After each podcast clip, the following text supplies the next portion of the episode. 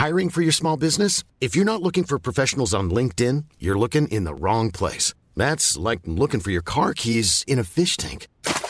LinkedIn helps you hire professionals you can't find anywhere else, even those who aren't actively searching for a new job but might be open to the perfect role. In a given month, over 70% of LinkedIn users don't even visit other leading job sites. So start looking in the right place. With LinkedIn, you can hire professionals like a professional. Post your free job on linkedin.com slash people today.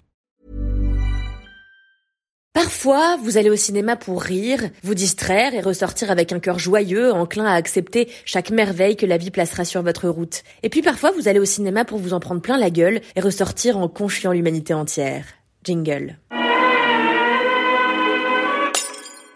Cette semaine, j'ai opté pour la deuxième option, car le film du moment, celui dont tout le monde parle et a raison, c'est bien sûr, chers amis, La Zone d'intérêt, le tout nouveau long métrage de Jonathan Glazer, le scénariste et réalisateur qui avait déjà ébloui son monde en 2013 avec le si singulier Under the Skin, porté par une Scarlett Johansson en extraterrestre hypnotique. Cette année, Glazer s'empare d'un sujet pilier du cinéma post-45, un sujet intouchable, terrible, plus grand que tout et pourtant si souvent maltraité par le 7e art, la Shoah. Pour ce faire, il adapte le livre éponyme et polémique surtout de Martin Amis, dont l'adaptation aurait pu être très risquée si elle n'était pas tombée entre les mains d'un artisan aussi minutieux et intelligent que Jonathan Glazer.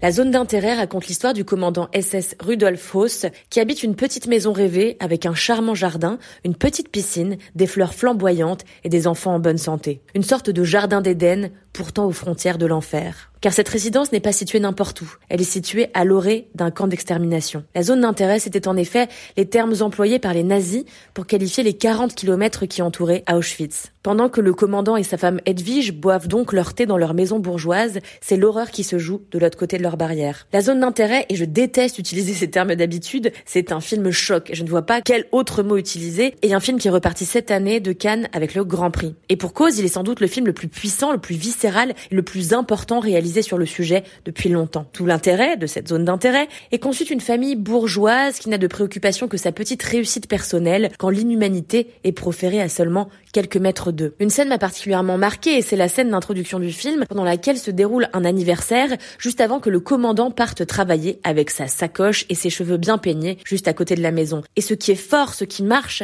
c'est qu'on ne le voit pas au travail justement. On reste dans l'enceinte de sa maison et on ne peut se figurer ce qui se joue à quelques dizaines de mètres que par les coups de feu et autres cris qui rythment la bande son du film. En effet, Jonathan Glazer a eu l'idée bienvenue de ne rien reconstituer visuellement du camp. Ça n'est donc qu'en off, en hors champ, via le son, qu'existe l'horreur. Et c'était sans doute le meilleur parti à prendre. Ainsi, et comme le dit le réalisateur lui-même dans l'excellente interview parue dans le Saut film lui étant consacré, il y a un film dans le film, une œuvre invisible qui ne se perçoit qu'à l'oreille et qui confère au film toute sa subtilité, toute sa singularité et toute son élégance à ne rien montrer. En adoptant le point de vue d'un SS de sa famille, Glazer a choisi d'aller à l'encontre des objets filmiques qui existent déjà sur le sujet et décrivent les nazis comme des monstres. Ce qu'il essaie de nous faire comprendre, c'est que l'horreur n'est pas l'apanage des monstres justement, mais bien de l'être humain et qu'au regard des différentes actualités, l'horreur n'est pas une rareté mais bien une tare qui se perpétue. Et c'est ça qui fait froid dans le dos, dans la zone d'intérêt, la dimension si normale et bourgeoise de cette famille qui fait qu'elle pourrait être n'importe laquelle, pas forcément celle qui participe à commettre le pire. Il m'a souvent paru impensable et méphitique de mettre en image la Shoah, de la mettre en scène, de la reconstituer, et à quelques rares exceptions, comme le film Shoah, un documentaire de 9 heures de Landsman qui choisit de ne pas utiliser d'images d'archives, ni d'images de reconstitution d'ailleurs,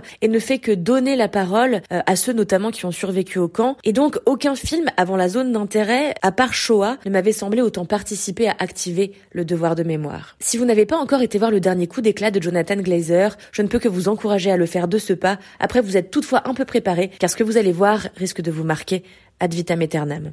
Allez, je reviens la semaine prochaine avec un film un peu plus joyeux. Adieu